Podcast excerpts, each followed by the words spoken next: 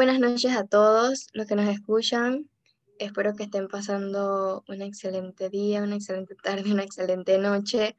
Eh, bueno, hoy martes 8, no, perdón, martes 3 de agosto, eh, vamos a estar dando inicio a este podcast que lleva como título La característica de las danzas. La verdad, este es un tema muy interesante. Hoy estaremos hablando sobre, sobre. Eh, recuerdo que el martes pasado hablamos sobre la danza, pero hoy hablaremos sobre las características de la danza. Y bueno, eh, sin antes, quiero presentar a la invitada del día de hoy, nuestra hermana Mericy Bonilla, ¿verdad? Eh, ella nos está acompañando el día de hoy, es la que nos va a hablar sobre este tema y va a estar respondiendo a nuestras preguntas, ¿verdad? Así que, bueno, sin antes también eh, hacer una pequeña propaganda sobre el proyecto del equipo musical, los podcasts, los talleres. Los talleres son un sábado al mes. Em, los podcasts siguen igual todos los martes a la misma hora, ¿verdad? Así que, sin más, solamente decirles que se pongan cómodos y que presten mucha atención porque este tema de verdad que es muy interesante y muy importante. Así que eh, busquen ahí su taza de té, su taza de café o sus palomitas, lo que quieran. Y vamos a empezar. Y vamos a empezar con la primera pregunta para nuestra hermana Mericy, que dice, em, quiero empezar preguntándote eh, ¿qué es la danza para ti y en qué te ayuda danzar? Amén. Dios me lo bendiga a todos. Eh, bueno, la danza es una ejecutación de movimiento que se realiza con el cuerpo, principalmente los brazos y las piernas acorde de un ritmo. Pero en el contexto de la danza cristiana, eh, bueno, para mí es una expresión de adoración a Dios llegar a tocar el corazón de Dios eh, siendo guiada por el Espíritu Santo. Amén. ¿En qué me ayuda? Bueno, me ayuda a tener una conexión con Él, porque a través de la danza yo le voy a demostrar lo que realmente yo siento. Y de esa misma manera Él va a responder. Y bueno, me ayuda eso a, a tener una comunicación con Él a provocar la presencia de Dios y que Él me use. Amén. Amén, amén. La verdad, muy buena tu respuesta. La danza ayuda a tener una comunicación con Dios. Yo recuerdo siempre que cuando, antes de que llegara la pandemia, que íbamos a la iglesia y todas estas cosas, a, bueno, a eventos de iglesias, pues, a danzar, recuerdo que eh, a través de la danza uno se conectaba mucho con el Espíritu Santo, uno se conectaba mucho con Dios, uno podía sentir esa presencia, podía sentir ese, como ese amor, es eso que nos conecta con, con el Espíritu Santo. Y la verdad es muy, muy bueno, muy interesante, la verdad. Y me gustó tu respuesta, me gustó tu respuesta. Bueno, la segunda pregunta. Eh, menciónanos las características principales para ti eh, de la danza. Amén. Eh, bueno, una de las principales para mí es amar a Dios. Amar a Dios, entregar todo. Amén. Ser sensible a la presencia, a la presencia de Dios. atraer la presencia de Dios consagrarse a Cristo, santificarse, guardarse para Dios, obedecer a nuestro líder, muy importante, obedecerlo, y el compromiso. Muchas veces no nos queremos comprometer, pero hay que cumplir nuestro compromiso. Amén. Amén, amén. La verdad, es cierto eso de obedecer a nuestros líderes, porque a veces nosotros como que nos ponemos rebeldes. Hay veces que queremos como que hacer ciertos pasos en la danza, pero en realidad nuestro líder nos dice, no, mira, vamos a hacer tal esto y chuzo. A mí me ha pasado, con Yacil me pasaba, Yacil era la que nos, era como nuestra líder de danza y yo recuerdo que a veces yo decía, pero Yacil, esos pasos tan como difíciles, vamos a hacer tal cosa. Y ella, no, hermana, es por aquí, no por allá. y bueno, hay que obedecer a nuestros líderes. Ojo con eso, apúntenlo ahí. Obedecer a nuestros líderes es una de las principales. Y bueno, eh, segunda pregunta. Eh, sabemos que hay diferentes tipos de danza, ¿verdad? Así que yo quiero que tú nos hables, que nos digas cuántos tipos de danzas cristianas hay o cuántos tú conoces y para qué funcionan o para qué sirven estos tipos de danza. Amén. Eh, conozco cuatro. En esa está la danza de alabanza. Amén. Que es un baile de agradecimiento a Dios.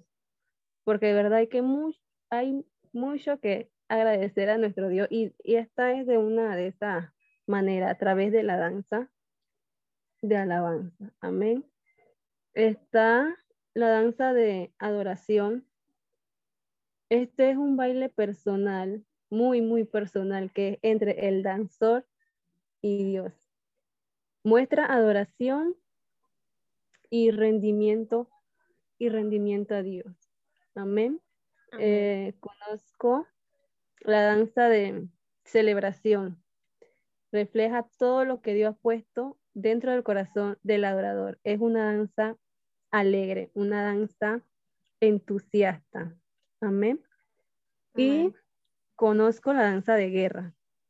Esta es una danza poderosa. Expresa la batalla entre Dios y Satanás. Es una danza muy audaz donde el, danzor se siente seguro de, su, de sus pasos. Pues. Esas son las cuatro que conozco. Amén. Amén, amén.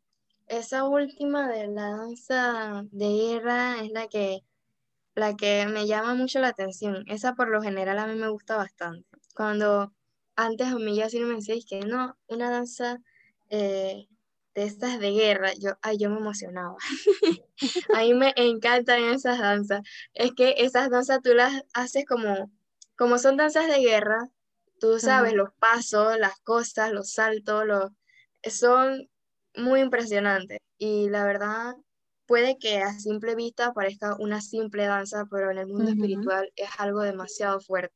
En el mundo, en el mundo espiritual tú estás eh, rompiendo cadenas, luchando con el enemigo, rompiendo ataduras y es muy, muy impresionante, muy impresionante y muy fuerte, ¿verdad?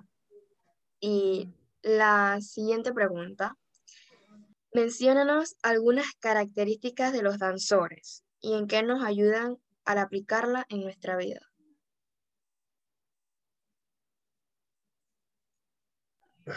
Una de esas características es la comunicación con Dios. Para provocar la presencia de Dios tenemos que tener comunicación con Dios. Aunque no estemos en ningún grupo de danza, nos ayuda en nuestra vida tener esa comunicación con Dios. Es muy, muy, muy importante. Y la otra sería ser obediente. Siempre va a haber un líder, ya sea el, el pastor, ya sea el líder de jóvenes, líder de músico, el líder de danza, siempre debemos ser obedientes. Eso nos va a ayudar en nuestra vida, ser obediente. Amén, amén.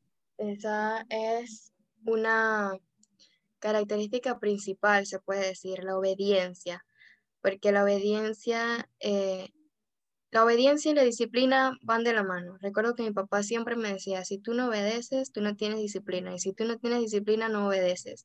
Entonces, tienes que tener las dos cosas y la disciplina es algo que uno tiene que aplicar en nuestra, eh, en nuestra vida, tenemos que aplicarla y la disciplina, la verdad, nos ayuda para muchas cosas y hay que saber aplicarla y tenemos que, tenerla a la hora de cualquier ministerio, ya sea en la danza o en la, si eres salmista, adorador, aunque estés tocando que sea algún instrumento en la iglesia, hay que aplicar la disciplina y la obediencia. Y bueno, vámonos con una pequeña pausa de unos minutos para luego volver con más.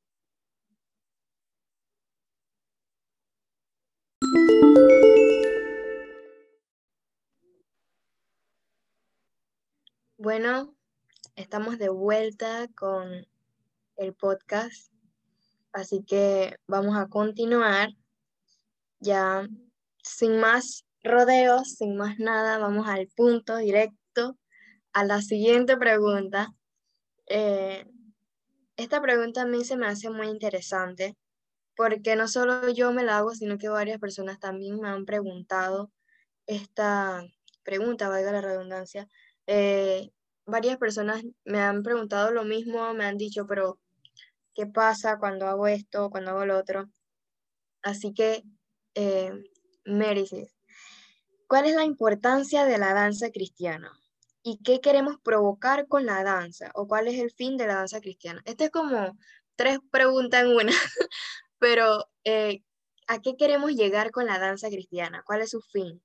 ¿Y, y cuál es la importancia de ella? Amén. Bueno, la importancia de la danza para mí es expresar la alegría, el regocijo. En la Biblia habla acerca de David. Dice que él danzaba y a él no le importaba quién lo estaba viendo. Él danzaba de alegría. Bueno, yo considero que, que de la danza es expresar la alegría que yo siento, el gozo de mi servicio a Dios. Amén. Amén. ¿Y qué queremos provocar en la danza o cuál es la finalidad? Yo pienso que la finalidad es alabar al Señor. Bueno, no solamente de un modo, un modo tradicional, sino alabarlo con todo nuestro corazón. Eh, que no nos importe quién nos está viendo ahí a nuestro alrededor, sino hacerlo con toda libertad posible. Ese es mi parecer. Amén. Sí, claro que sí. El martes pasado hablaba de lo mismo también sobre eso, de que hay veces que nosotros danzamos para que nos vean las personas. Creo que incluso hay una danza que, hay una danza, hay, un, hay un podcast que se llama así, eh, Danza para Dios, no para el espectador. Y esto es algo muy cierto porque hoy en día vemos a muchos jóvenes que la verdad, en vez de danzar para Dios y demostrarle el amor, la gratitud y el gozo a Dios, lo hacen para que los las demás personas lo vean o las demás personas digan, wow, qué bien danza, oye, pero este tipo o esta mujer tiene el talento, tiene el don, pero en realidad no, no hay que danzar para que nos vean las demás personas. Dancemos para Dios, para darle nuestro amor, a, em, reflejar nuestro amor hacia Dios y nuestra gratitud, nuestra felicidad, nuestro gozo hacia Dios, ¿verdad? A través de la danza. Muy buena tu, respuesta, Mericis. Y bueno, vamos con una última pregunta. Esta pregunta está muy interesante, hasta yo tengo intriga de saber la respuesta. Y es la siguiente. Bueno, Voy a leerla así tal y como me la pusieron la persona que me, me hizo la pregunta. He presenciado en algunas iglesias que hacen presentaciones de género urbano e incluyen bailes urbanos. La pregunta es la siguiente. En la danza para cristianos, una de sus características puede ser otros géneros, o sea, como salsa, merengue, o sea, bailes urbanos bailes así de electrónica, bailes robot y todo eso, o simplemente es la danza tradicional y la danza normal, la danza de guerra, la danza de gozo, o pueden ser diferentes tipos de danzas así, con diferentes tipos de género. Ok. bueno, yo pienso que sí.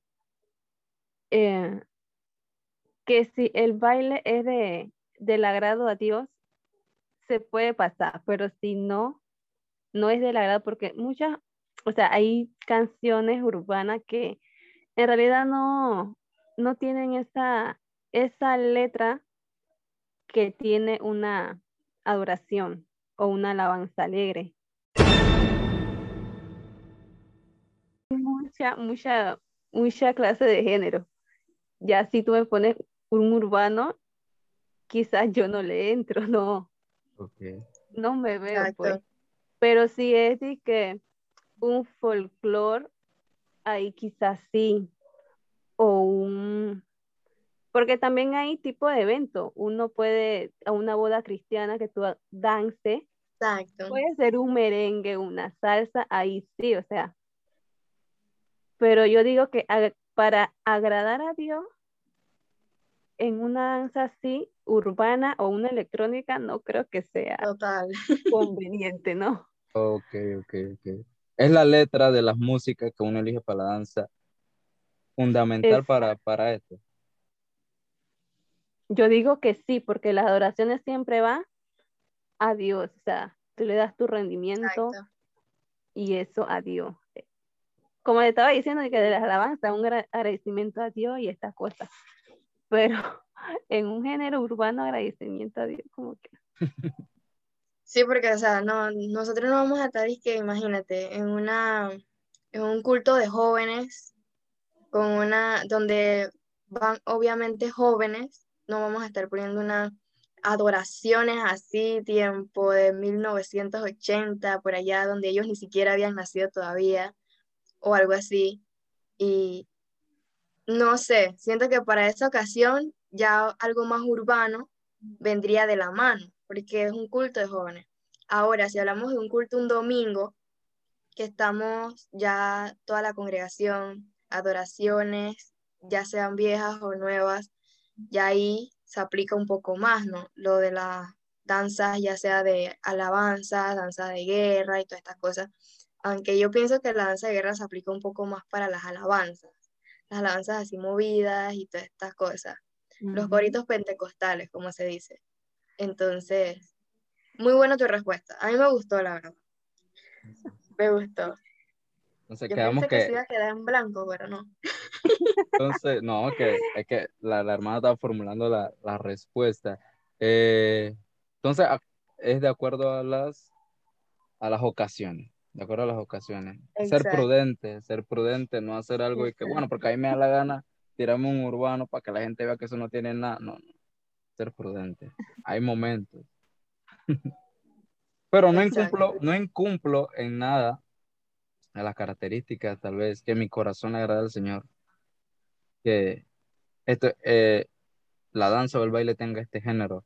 Creo que, que dice, mire, si no incumplo en nada, si mi corazón hace la voluntad del Señor, como dice la palabra de Él, si me ama, guarde mis mandamientos, ¿no?